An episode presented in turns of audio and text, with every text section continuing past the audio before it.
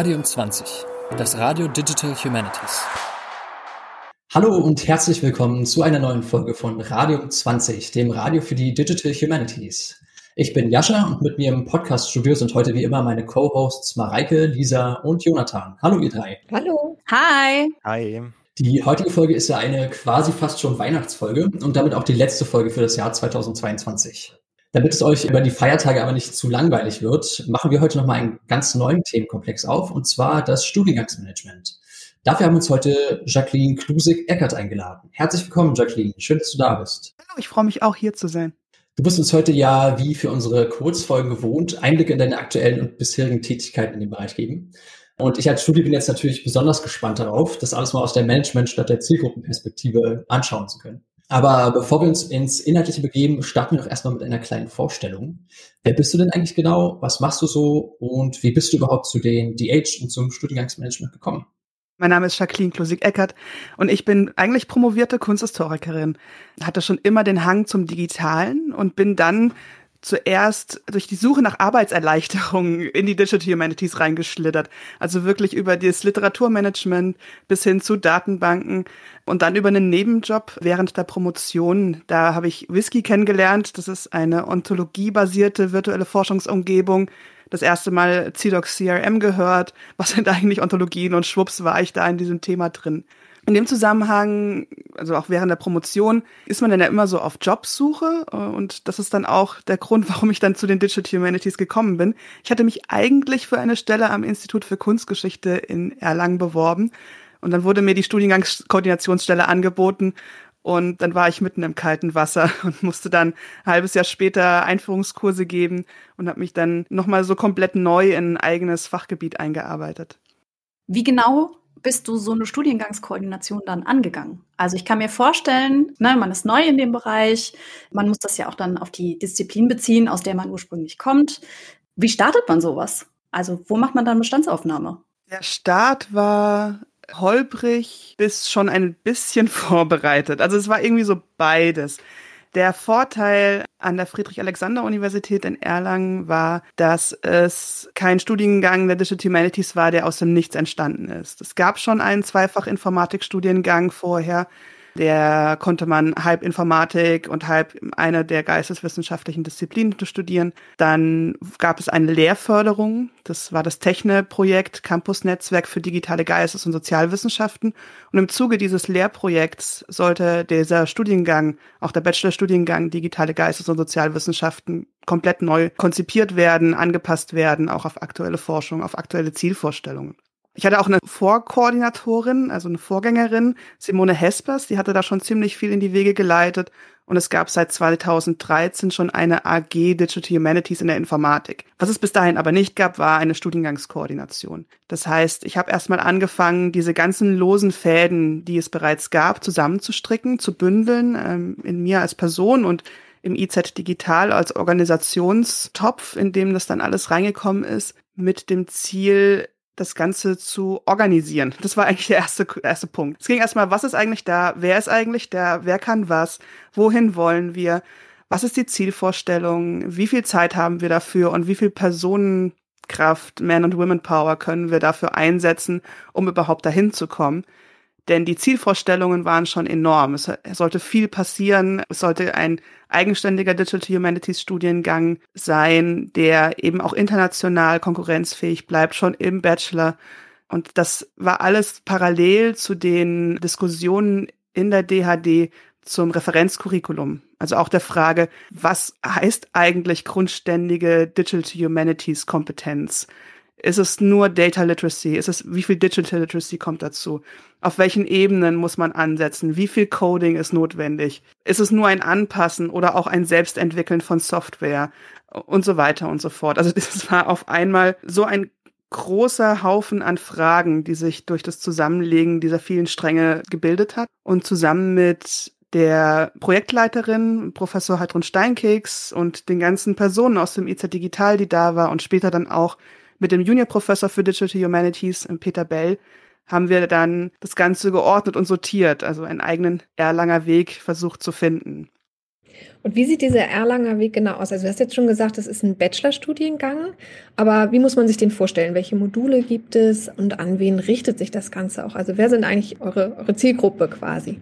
Für mich, also ich erzähle jetzt im Prinzip aus der Vergangenheit, weil ich war Studiengangskoordinatorin bis 2021 und habe aber dieses ganze Technik Campus Netzwerk auch dort als Projektkoordinatorin mit aufgebaut. Was ich also jetzt erzähle, ist im Prinzip nicht der Studiengang, wie er jetzt ausschaut, weil da auch wieder eine neue Konsolidierungsphase gerade stattfindet, sondern im Prinzip, wie der Weg war bis 2021. Es gab zum erst diesen Bachelorstudiengang, und das Ziel war, die Studierenden so auszubilden, dass sie mit ihrem Wissen, mit ihren Kompetenzen sowohl in der Forschung weitermachen können, als auch am freien Markt in Stellen kommen. Und durch die Konstellation digitale Geistes- und Sozialwissenschaften, also auch in der Denomination ganz eindeutig das breite Spektrum von Humanities, war klar, dass wir im Prinzip alles drin haben von theologischer Edition bis hin zu Change Management in der digitalen Arbeit. Also das war so die, die Bandbreite. Wie haben wir das gemacht? In Erlangen war es schon immer Tradition und auch durch die ganzen Personen, die da mitarbeiten, dass Digital Humanities schon immer als sehr techniklastig, informatiklastig verstanden wird. Wahrscheinlich würde man von außen sagen, es ist eigentlich Computational Humanities, aber ich möchte nicht wieder die ganzen Begriffsdebatten aufmachen. Also Big Tent und wir sind eine eher informatik-technisch lastige ähm, Studiengang gewesen, also sind immer noch. Das heißt auch, die Studierenden lernen von Anfang an Programmieren und kommen in die Theorie der Digital Humanities rein, in die Verfahren, in die Methoden, parallel mit Seminaren, die sie auch in der Informatik belegen. Es gibt zwar so einen, einen Anfang, so einen Einstieg in das Programmieren, da lernen sie Python, da lernen sie zu skripten, wie man auch in der Kommandozeile einfach arbeitet, weil wenn man jetzt nicht in diesen technischen Studiengängen zu Hause ist, hat, bringt man das nicht von zu Hause mit. Also so ein Einstieg wird gegeben, und dann studieren sie aber mit den InformatikerInnen zusammen. Aus einem ganz einfachen Idee heraus. Diese Studierenden sollen Bindeglieder sein. Die sollen sowohl die Fachkultur aus den Geistes- und Sozialwissenschaften kennen, also da zwei, drei unterschiedliche Fachkulturen, die gibt es ja da auch schon, Sie sollen aber auch die Fachkultur aus der Informatik verstehen, um dann vermitteln zu können, die Übersetzungsfähigkeit zu haben. Und es funktioniert nicht, das haben wir gemerkt in der Ausbildung, wenn man sie abisoliert von der Informatik und nur Informatikprofessorinnen sie unterrichten lässt. Da bekommt man einfach zu wenig von dem Alltag mit und von der Art und Weise zu sprechen, zu arbeiten, zu kommunizieren. Das bedeutete auch für unsere Studierenden, dass es ein unglaublich anspruchsvolles Studium war, weil man in Erlangen ein Zweifach-Bachelor studiert. Das heißt, die haben einen vollen Studiengang, Amerikanistik, Germanistik, Kunstgeschichte, Buchwissenschaft, sonst was. Und dann einen vollen Studiengang Digitale Geistes- und Sozialwissenschaften, der eigentlich zwei Studiengänge ist, wenn man ehrlich ist, mit einem unglaublichen Workload hat aber in dieser Konstellation sehr gut funktioniert. Also man geht in den ersten vier Semestern durch diese grundständige Lehre. Es gibt drei Digital Humanities Module, einen zum Sprache und Text, um da das ganze Feld in der Domäne abzugreifen, eins zu Gesellschaft und Raum, das sind dann die Sozialwissenschaften, Politikwissenschaften, die da mit reingehen, und ein zu Bild und Daten um die ganzen bildvisuellen Geschichten, also dann auch eben Kunstgeschichte mit reinzubringen. Und dann wird aber wird's gleich praktisch. Also ab dem fünften Semester hatten die Studierenden dann Möglichkeit, in einem sehr großen Modul das Ganze auch in der Praxisanwendung umzusetzen. Und dort konnten die sich relativ schnell profilieren und konnten zeigen, in welche Richtung es auch geht und auch die Bachelorarbeit dann vorbereiten. Da sind unglaublich spannende Sachen rausgekommen und eigentlich haben die Studierenden auch erst im fünften Semester gemerkt, was sie eigentlich können. Vorher war das immer so ein bisschen Angst, oh Gott, ich kann ja nichts Halbes und nichts Ganzes. Aber in dem Moment, in dem sie in die Praxis gegangen sind, ähm, haben sie gemerkt, wie viel da eigentlich da ist und wie viele Möglichkeiten sie haben. Denn unser Ziel war immer, ihnen die Kompetenzen beizubringen, also selbst sie zu befähigen, wenn man eine Programmiersprache noch nicht kann, zumindest die Fähigkeit zu haben, sich eine Programmiersprache beizubringen. Oder wenn man in einer Domäne noch nicht spezifiziert ist, die Fähigkeit zu haben, sich in einer Domäne weiter auszubilden. Und das hat dann so gut geklappt, dass wir auch einen Masterstudiengang eingeführt haben. Der hieß dann Digital Humanities hat sich dann auch mehr auf Kulturwissenschaften fokussiert und der war dann gleich im Anschluss an den Bachelor studierbar. Das heißt, es war ein Masterstudiengang, der grundlegende informatische Fähigkeiten, Digital Humanities Fähigkeiten und eine andere geisteswissenschaftliche Domäne vorausgesetzt hatte. Und da waren die Studierenden auch, was die Informatik angeht, auf dem Niveau der Informatikstudierenden aus der aus den Informatikstudiengängen, aus der Naturwissenschaft und technischen Fakultät. Und das hat auch sehr gut funktioniert. Also wie bei allen von diesen Sachen, wenn sie erstmals eingeführt werden. Wir hatten immer im ersten Durchgang so ein paar Schwierigkeiten. Aber mir und meinem Co-Koordinator, ich hatte noch einen Co-Koordinator aus der Informatik, Philipp Kurt, uns war es immer wichtig, eine sehr offene Feedback-Kultur zu haben. Und das ist auch sehr bezeichnend für die Digital Humanities, finde ich. Wir haben flache Hierarchien gehabt. Die Studierenden hatten nie Angst, irgendwas anzusprechen. Allen war jederzeit klar, dass es der erste Durchlauf ist. Es gab keine Versuchskaninchenstimmung, sondern eher eine transparente, offene Kommunikation. Was machen wir? Wieso machen wir das? Wieso müsst ihr in die Statistik? Warum müsst ihr euch jetzt mit Wahrscheinlichkeitsrechnung auseinandersetzen? Für was braucht ihr das alles? Und so konnten wir zusammen mit den Studierenden immer weiter an den Stellschrauben feilen. Und am Ende, also zum Ende 2021 fand ich, hatten wir einen sehr gut funktionierenden Studiengang mit einem tollen Klima zwischen Studierenden und Dozierenden. Das hört sich super an. Ähm, mich würde nur noch mal interessieren, wie das denn auch angenommen wird, weil also ich spiele jetzt mal Advocatus Diaboli. Ist das nicht zu viel für die Studierenden? Also wenn man das erstmal so hört von der Beschreibung, dass ist, man muss es als Doppelbachelor studieren und dann ist einer von diesen Doppelbachelor auch noch so viel Workload wie eigentlich zwei. Also eigentlich macht man irgendwie drei Studiengänge so vom, vom Inhaltlichen her in der Zeit von einem.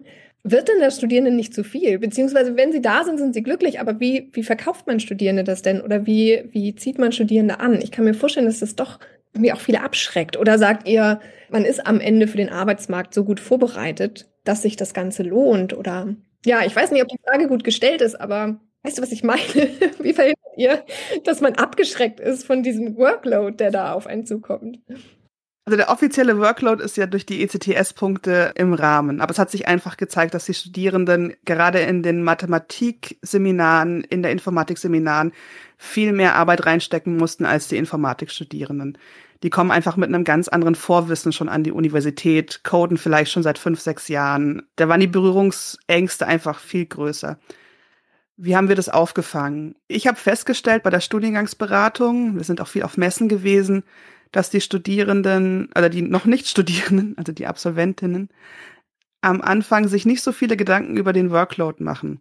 Die fanden dann es spannend, in diesen Schnittstellenbereichen wirklich zu arbeiten, also einen Studiengang zu haben, mit dem man am Ende so viele unterschiedliche Dinge machen konnte. Weil seien wir doch mal ehrlich, am Ende des Abiturs, wer weiß schon wirklich, was man machen möchte. Und dann klingt so ein Studiengang, der digital drin hat, mit Informatik, mit Mathematik, mit Geisteswissenschaften, mit Sozialwissenschaften irgendwie wie die optimale Wahl. Und wir hatten auch ein paar Studierende, die sind einfach nur reingerutscht, weil sie in ihr eigentliches Fach, das sie studieren wollten, nicht reingekommen sind. Und weil digitale Geist- und Sozialwissenschaften relativ weit oben in der Fächerliste stand, haben die sich halt einfach da eingetragen. So digital klingt cool, mache ich mal und sind dann aus allen Wolken gefallen, als ich in der ersten Stunde dann ihnen gesagt habe, so, hallo, willkommen bei den digitalen Geisteswissenschaftlern, den Digi-Humslern, so haben wir uns dann genannt. Sie haben sich ein Studium ausgesucht, das genauso schwer ist wie die Philosophie. Herzlich willkommen. Manche sind dann wieder gegangen, viele sind geblieben. Wir waren auch immer mit dem Workload sehr offen und haben dann an den Punkten, wo wir gemerkt haben, die brauchen einfach viel mehr Unterstützung, da sind wir mit Tutorien reingegangen also explizit Tutorien äh, für die GeisteswissenschaftlerInnen, um sie besser abholen zu können. Um nicht zu erwarten, ihr müsst das jetzt schon können, sondern, ah, okay, du kannst es nicht, das ist überhaupt kein Problem. Hier sind die Hilfestellungen. Hier ist die Hand, die ich dir reichen kann. Du kannst sie nehmen und mit mir mitkommen. Ja, wir müssen uns da jetzt durchbeißen. Oder du entscheidest dich anders. Hm, aber wir haben nie verheimlicht, dass es viel Arbeit ist und dass es anspruchsvoll ist. Aus dem, was du bisher gesagt hast und was sich angedeutet hat, höre ich heraus, dass sich die Rolle einer Studiengangskoordinatorin in einem sehr starken Spannungsfeld befindet von ganz vielen Interessenslagen. Was war vorher da? Was sind die Anforderungen der Studierenden von heute, von morgen? Man will anschlussfähig sein an andere Curricula, aber gleichzeitig auch sozusagen eine Marke entwickeln und sich ein bisschen abheben. Mich würde da interessieren, wie du sozusagen in deiner Rolle als Studiengangskoordinatorin dieses Spannungsfeld sozusagen gemanagt hast. Also wie war deine Rolle situiert? Gibt es überhaupt Spielräume? Das würde mich interessieren. Ich hatte das große Glück, eine Chefin zu haben, die mir sehr viel Freiraum gelassen hat und dann einen Digital Humanities Professor, der auch darauf vertraut hat, dass das läuft aber nicht so, dass sie mich alleine gelassen haben, sondern immer, wenn ich gesagt habe, okay, ich komme hier nicht weiter, hier sind institutionelle Grenzen, hier sind universitätspolitische Grabenkämpfe, hier brauche ich Unterstützung, hier brauche ich professorale Gravitas, dann haben die mir den Rücken freigehalten. An jeder Universität und jede und jeder, die der einen Digital Humanities Studiengang oder irgendwas ähnliches, ein Kompetenzzentrum etablieren möchte, kennt das. Da geht es um Verteilungskämpfe. Wie so ein bisschen das Wasserloch bei der Safari. Da stehen halt dann diese großen fünf Elefanten und zwei Nashörner und die Löwen rum und jeder will das Wasser haben. Und die Forschungsförderungssituation sieht ja auch so aus, dass das Wasser immer knapper wird.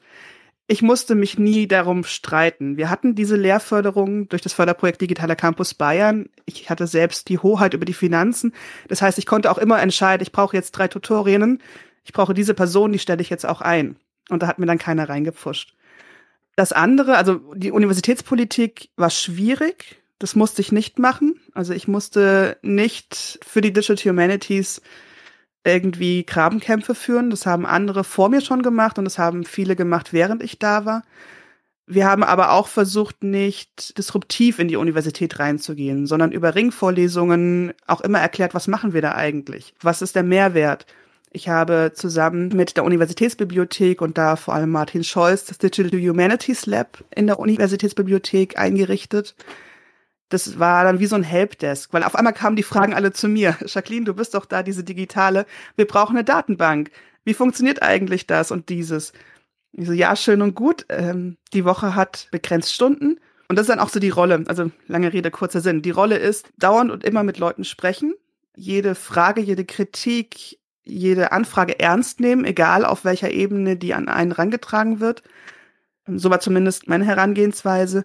Und dann zu schauen, wie löse ich das? Also die meiste Zeit meiner Arbeit war Problemlösungen. Erstmal Problem erkennen, Problem analysieren und Problem lösen. Und diese Helpdesk-Anfragen haben wir gelöst durch dieses Digital Humanities Lab. Das war dann nicht mehr in meiner Verantwortung. Das hat dann jemand gemacht, der dafür spezialisiert ist. Und es liegt dann zentral an der Universität, um dann auch zu sagen, das machen wir jetzt nicht für uns, sondern das ist für alle da. Und daraus sind dann auch Lerneinheiten entstanden, wie wie funktioniert GitHub, reguläre Ausdrücke zur Datenbereinigung, warum überhaupt bereinigte Daten. Dann hat sich das ganze Forschungsdatenmanagement da an der Universitätsbibliothek auch noch angegliedert. Und so wurde dieser Brocken erstmal von uns weggelegt. Das ist so ein Beispiel, das glaube ich ganz gut erklärt, wie ähm, ich und das ganze Team gearbeitet haben. Es war ja nicht nur ich alleine. Wir waren dann zur Hochzeit, also als wir dann alle Posten vergeben hatten, sechs Personen im wissenschaftlichen Mittelbau plus sechs Hilfskräfte plus ein Juniorprofessor und dann noch 20 Professorinnen und Professoren, die mit aktiv in der Studiengangsentwicklung dabei gewesen sind. Und da kommen wir jetzt zu dem Punkt, wie geht man eigentlich um mit den unterschiedlichen Zielvorstellungen? Natürlich haben die Kolleginnen und Kollegen aus der Sozialwissenschaft eine ganz andere Zielvorstellung als die Personen aus der Informatik.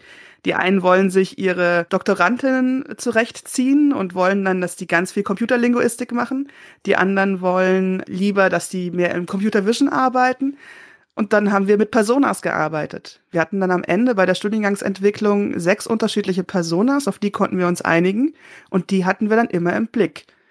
Und dann war klar, diese Persona möchte gerne das werden, möchte ein Startup gründen im Bereich XY, braucht diese und diese Skills. Wie können wir dieser Person helfen, diese Skills zu bekommen? Schaffen wir das im Pflichtcurriculum? Was bieten wir im Wahlbereich an? Und so sind wir dann eigentlich jedes Semester vorgegangen. Und wenn wir im Wahlbereich, das war dann relativ groß, für 20 ECTS konnten die Studierenden sich dann einfach alles aussuchen, was sie gebraucht haben, begleitend dann auch durch eine sehr engmaschige Studienberatung. Dann konnten wir halt auch Leute dann immer einladen und sagen, so, wir brauchen jetzt jemanden für Change Management, wir brauchen jetzt jemanden für Buchmarkt und Digitalisierung, wir brauchen jetzt eine Person, die Computer Vision oder Critical Machine Vision unterrichtet. Und dann haben wir uns die Leute halt dann mit rangezogen. Heißt aber auch, man muss viel vernetzt sein. Und jetzt kommt der tolle Teil der ganzen Arbeit. Ich durfte halt dann immer auf die ganzen Digital Humanities Konferenzen fahren äh, oder auf andere Workshops und dann bei Kaffee und Tee sagen, ach wie schön, mich interessiert deine Forschung, wunderbar, haben wir nicht die Fähigkeit, die du hast. Komm doch mal nach Erlangen. Komm doch mal zu uns ins Digital Humanities Lab, komm auf einen Vortrag, sei Gast bei uns in der Ringvorlesung, mach mal ein Online-Seminar mit unseren Studierenden. Und da ist meine andere Kernkompetenz dann auch zum Tragen gekommen. Ich quatsch halt gern. Ich habe so den Eindruck, das ist so eine Kernkompetenz, die alle DH-Menschen irgendwie mitbringen. So, sich gerne vernetzen und gerne quatschen. Ist aber auch einfacher, wenn die Community so sympathisch ist und so nett ist. Fällt es auch einfacher. Ja, richtig. Sind halt auch Leute, mit denen man gerne quatscht. Genau. Ja, und auch, auch kritisch sich austauscht. Gerade an der DHD in Potsdam hatten wir es dann auch so über Kompetenzen, wie viel muss man eigentlich können. Und die Debatte um das Kerncurriculum ist ja auch noch nicht abgeschlossen. Und mir ist absolut klar, dass es da ganz unterschiedliche Positionen in der Community gibt. Und das ist auch gut. Also es ist gut, dass es Masterstudiengänge gibt, die man anfangen kann. Und da kann man Digital Humanities studieren, ohne überhaupt jemals irgendwie programmiert zu haben vorher oder eine Ahnung zu haben, was das ist. Also da im Prinzip zum späten Zeitpunkt einer Studierendenlaufbahn mit dem Thema einsteigen zu können. Aber das ist auch in Ordnung. Es gibt so viele unterschiedliche Studierende da draußen, so viele unterschiedliche Werdegänge oder auch Lebensentwürfe und Pläne, dass es auch eine Gleichzeitigkeit von diesen sehr heterogenen Ansätzen eines Studiengangs geben darf. Das ist ja auch das Schöne bei so einer neuen Fachrichtung einfach, ne? Also man kann noch viel träumen, man kann viel umsetzen und es interessiert irgendwie alle, was gerade passiert. Ja, wo du das auch gerade nochmal angesprochen hast, die Reaktion der Community. Wie wurde das denn aufgenommen von von der DH-Community? Habt ihr da irgendwie Rücklauf bekommen, auch vielleicht von Absolventinnen des Studiengangs, wie die zurechtgekommen sind in der Community, mit dem Wissen, was sie in den Studiengängen sich angeeignet haben? Der Vorteil bei dieser Lehrförderung und diesem Technik-Campus-Netzwerk war, dass wir schon diese ganze Zeit, auch während der Konzeptionsphase und während der Überarbeitungsphasen, immer in einem sehr engen Austausch waren mit zwei anderen Digital Humanities Studiengängen, dem einen in, an der LMU München für die Sprachwissenschaften und einem Masterstudiengang an der Universität Regensburg. Wir waren im Prinzip so drei Studiengänge, alle mit unterschiedlichen Problemen und haben uns im Semestertakt immer ausgetauscht. Das heißt, da war auch klar, dass Erlangen einfach sehr informatiklastig ist. Die Herausforderung für die Studierenden wurde da auch immer angesprochen und gesehen. Hat uns natürlich auch immer zum Denken gebracht. Braucht es so viel Informatik, so viel Mathematik? Wir sind aber letzten Endes dann doch bei dem Konzept geblieben. Wie es dann in der Community angekommen ist, kann ich nicht so wirklich sagen, weil viele der Studierenden, also auch mit denen ich jetzt noch Kontakt habe, gar nicht in der Forschung geblieben sind. Es hat sich gezeigt, dass sehr viele nach dem Bachelorabschluss wirklich ins Berufsleben eingestiegen sind, teilweise sich auch selbst ausgegründet haben oder da einfach in ganz unterschiedlichen Branchen untergekommen sind einen Masterabsolventen, den habe ich noch im Blick, der ist in eine CLAM-Institution gegangen, also ins Archiv und hebt nun dieses ganze Archiv ins digitale Zeitalter. Es ist eher so, wenn wir Gastdozierende eingeladen haben und die das erste Mal mit unseren Studierenden in Kontakt gekommen sind, war das Feedback sehr positiv. Die Herausforderung ist, dass es ein sehr heterogener Haufen ist, weil die eben auch alle zwei unterschiedliche Fachkombinationen haben. Aber wenn man sich darauf einlässt und wenn man die Mehrarbeit mitnimmt, ist es auch sehr inspirierend, weil auf einmal Denkansätze in dem Seminar passieren, die man vorher bei einer einheitlicheren Kohorte vielleicht nicht hätte. Aber wie ist es für euch, diese sehr Informatik, sehr techniklastige Orientierung zu haben oder auch diese Orientierung mit Geistes- und Sozialwissenschaften? Es kam ja schon raus, es scheint sehr viel für die Studierenden, also ist auch ein sehr hoch gesetztes Ziel. Ja, ja, genau, vielleicht kann ich da mal aufgreifen. Also ich komme ja aus den total traditionellen Geistes- und Kulturwissenschaften. Und das war auch so ein bisschen der Hintergrund meiner Frage, also weil wir halt oft damit konfrontiert sind, dass unsere Studierenden den Workload schon als sehr viel empfinden, vor allen Dingen was, was Lesen angeht. Ne? Weil, das heißt, unsere Studierenden, inzwischen bin ich ja auch an der Technischen Universität Darmstadt und dort auch äh, eher mit digitalen Studierenden konfrontiert, aber ich habe in Hamburg promoviert und da gibt es keinen Digital Humanities Studiengang. Da äh, gibt es nur halt einzelne Seminare, die diesen Schwerpunkt haben und ansonsten haben wir hier halt ganz traditionell geisteswissenschaftliche Studierende, die hauptsächlich halt viel lesen müssen. Und da geht es sehr schnell, wenn man nicht das im Blick behält, dass das halt nicht zu viel ist, dass man dann halt Feedback dieser Art bekommt. So, das war so ein bisschen der Hintergrund meiner Frage. Und ansonsten ist das eben auch aber der Hintergrund meiner, meiner Einstellung dazu, wenn ich das sehe, okay, das sind sehr techniklastige Studiengänge, dass ich das total gut finde und total wichtig und auch sehe, dass die Studierenden super Voraussetzungen auf dem Arbeitsmarkt haben. Das haben auch unsere Studierenden in Darmstadt vom Digital Philology Studiengang zum Beispiel, die werden echt gerne genommen was natürlich schön ist.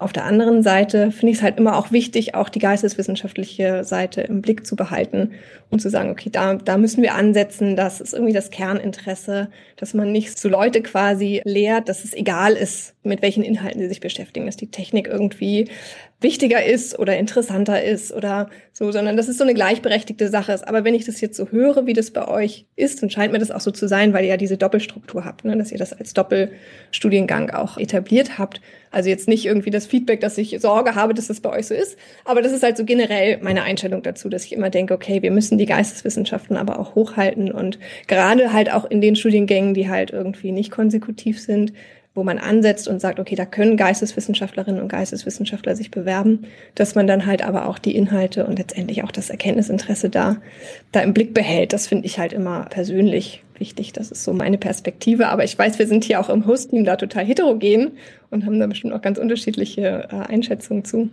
Ja, da bin ich aber auch bei dir. Das hat jetzt aber weniger mit der Studiengangskoordination zu tun, sondern mehr mit der Didaktik der Digital Humanities, finde ich natürlich müssen sie diese ganzen technischen Sachen machen. Das ist für mich allerdings Handwerkszeug und Verfahren.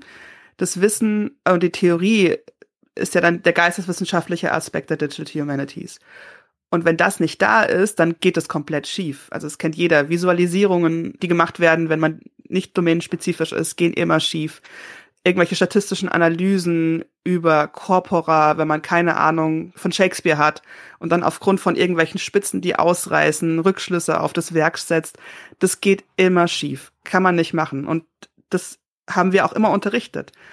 Je nachdem, woher die Studierenden dann kamen, das heißt, was für andere Fächer sie haben, sind wir auch davon ausgegangen, dass sie sich in etwas richtig fundiert einarbeiten. Das heißt auch viel lesen wenn man nicht viel liest, wenn man nicht fähig ist, eine Diskursanalyse zu machen, wenn man nicht dazu fähig ist, theoretische Texte zu durchsteigen, dann kann man auch nicht auf einer gewissen Ebene daran gehen. Und das ist essentiell.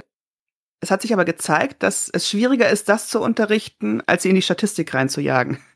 Also das so die Statistik und die Informatik, das waren so Seminare, die kannten sie aus ihrer Schule auch sehr frontal, dann in kleinen Arbeitsgruppen. Man hat ein eindeutiges Ziel. Da haben die sich dann auch von der Seminarorganisation viel leichter getan.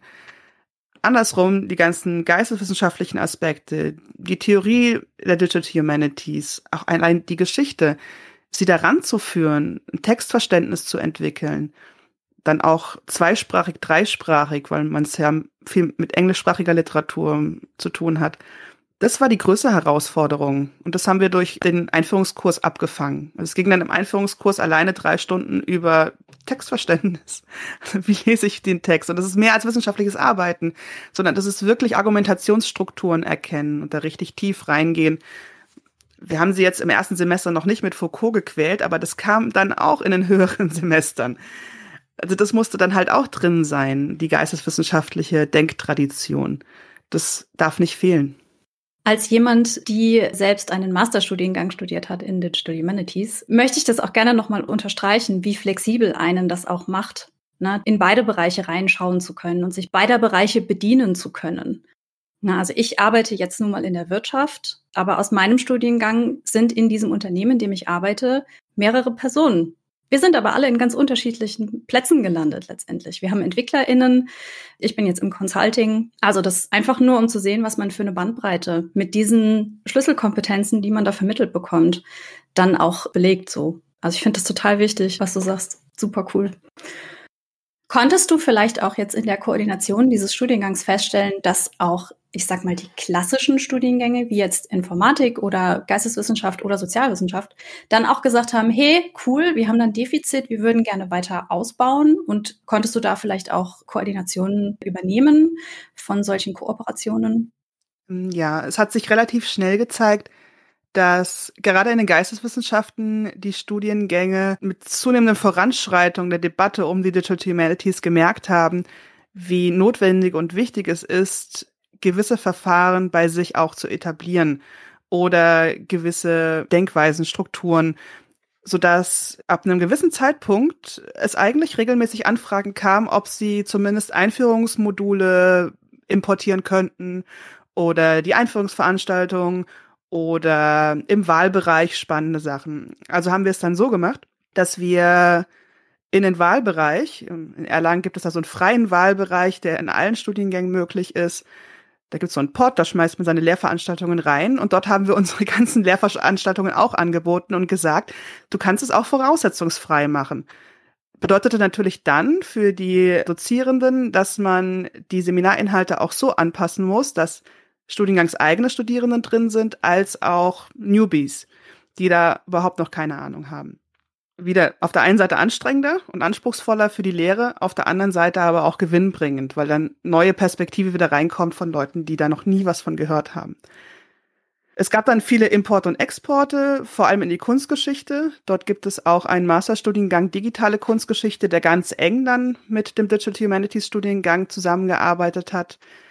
Und ab einem gewissen Punkt kam dann auch die Informatik, die gesagt hat, sie hätten gerne Digital Humanities als Qualifikationsfach oder als Vertiefungsfach für die Informatik, weil sie gesehen haben, dass das neben den anderen Fächern, die sie schon hatten, also Amerikanistik, Kunstgeschichte, Theologie, eben nochmal eine ganz andere Perspektive gibt. Und die haben natürlich dann nicht die programmierenden Seminare importiert, sondern vor allem dann die grundlegenden theoretischen Module so haben wir eigentlich wie so eine Krake die Arme ausgestreckt oder andersrum, die aus, Arme sind nach uns ausgestreckt worden von anderen Studiengängen aus der Informatik, auch aus der Mathematik. Der Data Science Studiengang hatte dann Digital Humanities Anteile importiert, auch als Vertiefungsfach und Spezialisierungsfach.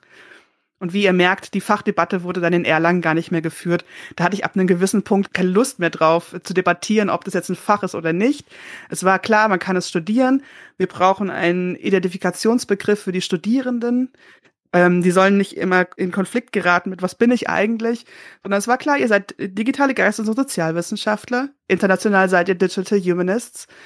Das ist euer Fach, das ist euer Studiengang be proud, geht raus in die anderen Studiengänge und macht euer Zeug. Und dann werden die schon merken, was ihr drauf habt.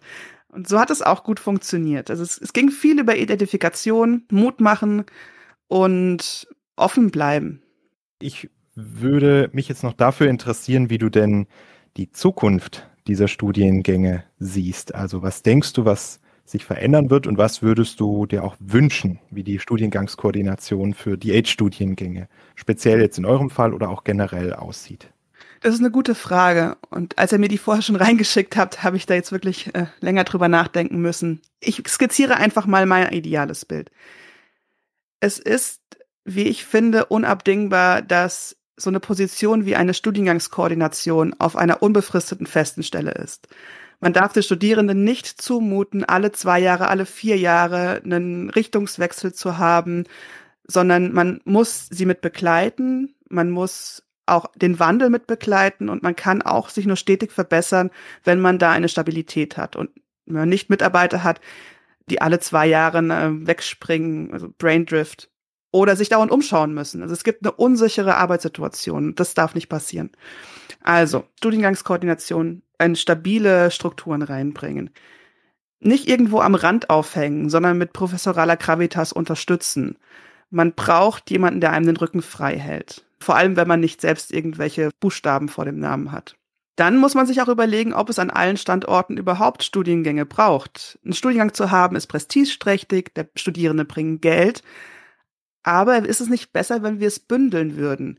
Gerade wenn wir in den Digital Humanities eine Community sind, die sehr viel auf Kooperation, auf Austausch, Open Resources besteht und Open Educational Resources, zeigt sich doch dann in der Realität, dass wir das viel zu selten machen. Es gibt keine Lerninhalte, die wir als OERs uns gegenseitig zuschicken können und sagen können, so hier, das ist grundständig, das ist Curriculum, das kann man überall benutzen, das können wir stetig weiter verbessern.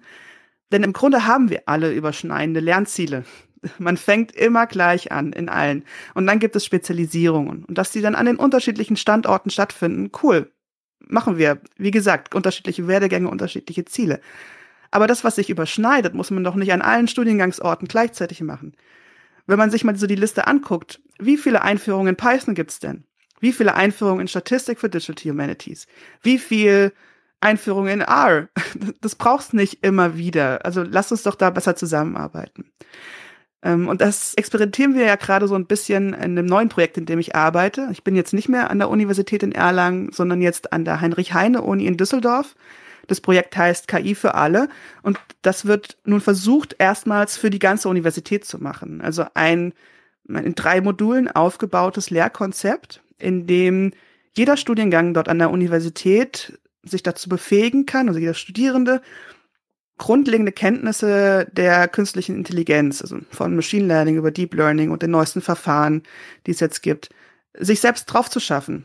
Auf der einen Seite und auf der anderen Seite auch zu verstehen, was da gerade passiert in den Debatten, was da in der Technik passiert, um nicht irgendwelchen Topoi der künstlichen Intelligenz aufzuliegen. Also ich nenne das immer so ein bisschen die Start-up-Sprache oder die TED-Talk-Sprache.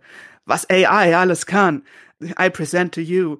Und dann guckt man sich das an und denkt sich, na, das ist keine AI, was du da hast. Das ist ein schönes Mock-up. Und genau das müssten die Leute entlarven können, um nicht darauf reinzufallen, in irgendwelche Unternehmen Geld zu investieren, nur weil das Mock-up besonders toll ist, sprich die Kommunikationsdesigner einen tollen Job gemacht haben. Also es geht um das auch ein bisschen Entmystifizieren der Technik, die dahinter steckt.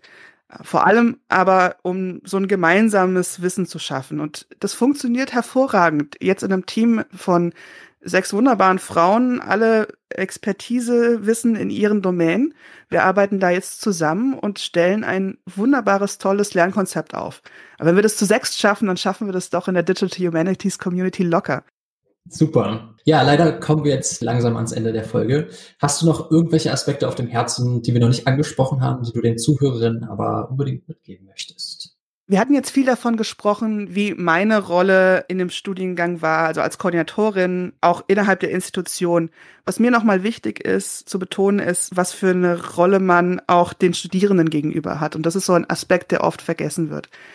Man ist als Studiengangskoordinatorin oder Koordinator die Person, die die sechs bis zehn Jahre gestaltet, die junge Menschen in ihrem Leben an einer Universität verbringen.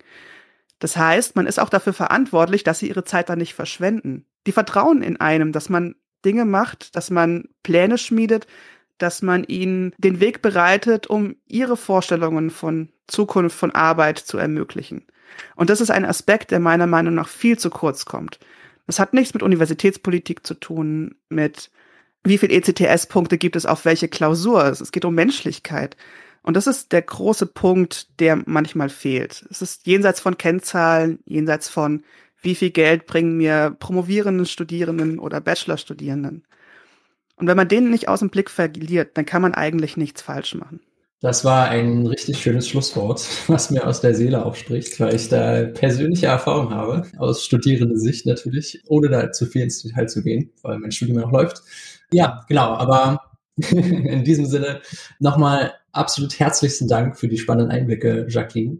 Ähm, schön, dass du da warst. Ja, danke euch, dass ihr mich eingeladen habt und ich nochmal so einen Trip in meine Geschichte machen konnte. Mir ist dabei aufgefallen, bei all dem Ärger, den es ja auch immer gab, dass ich die Arbeit auch ein bisschen vermisse. ein bisschen sehr. Vor allem vermisse ich meine Studierenden. Ich habe die jetzt im September mal wieder gesehen in der letzten Summer School, die in dem Technik Campus Netzwerk stattgefunden hat. Und das war, war schon sehr schön und rührig. Ja, äh, danke euch für eure Fragen, fürs Nachbohren und dass ihr mich in meinem Pathos nicht gebremst habt. Danke für deine Zeit, Jacqueline. ja, vielen, vielen lieben Dank. Und natürlich auch vielen Dank an meinen Co-Hosts Jonathan, Lisa und Mareike. Sehr gerne. Vielen Dank an dich auch. Vielen Dank. Danke. Und zu guter Letzt vielen Dank an euch, liebe Zuhörerinnen und Zuhörer, dass ihr auch dieses Mal wieder dabei wart. Habt eine gemütliche und erholsame Weihnachtszeit und rutscht gut ins neue Jahr. Wir hören uns dann wieder am 20. Januar 2023 mit einer Langfolge zum Thema Studiengangsmanagement. Bis dahin macht's gut und bleibt radioaktiv. Tschüss. Bis dann. Tschüss. Vielen Dank.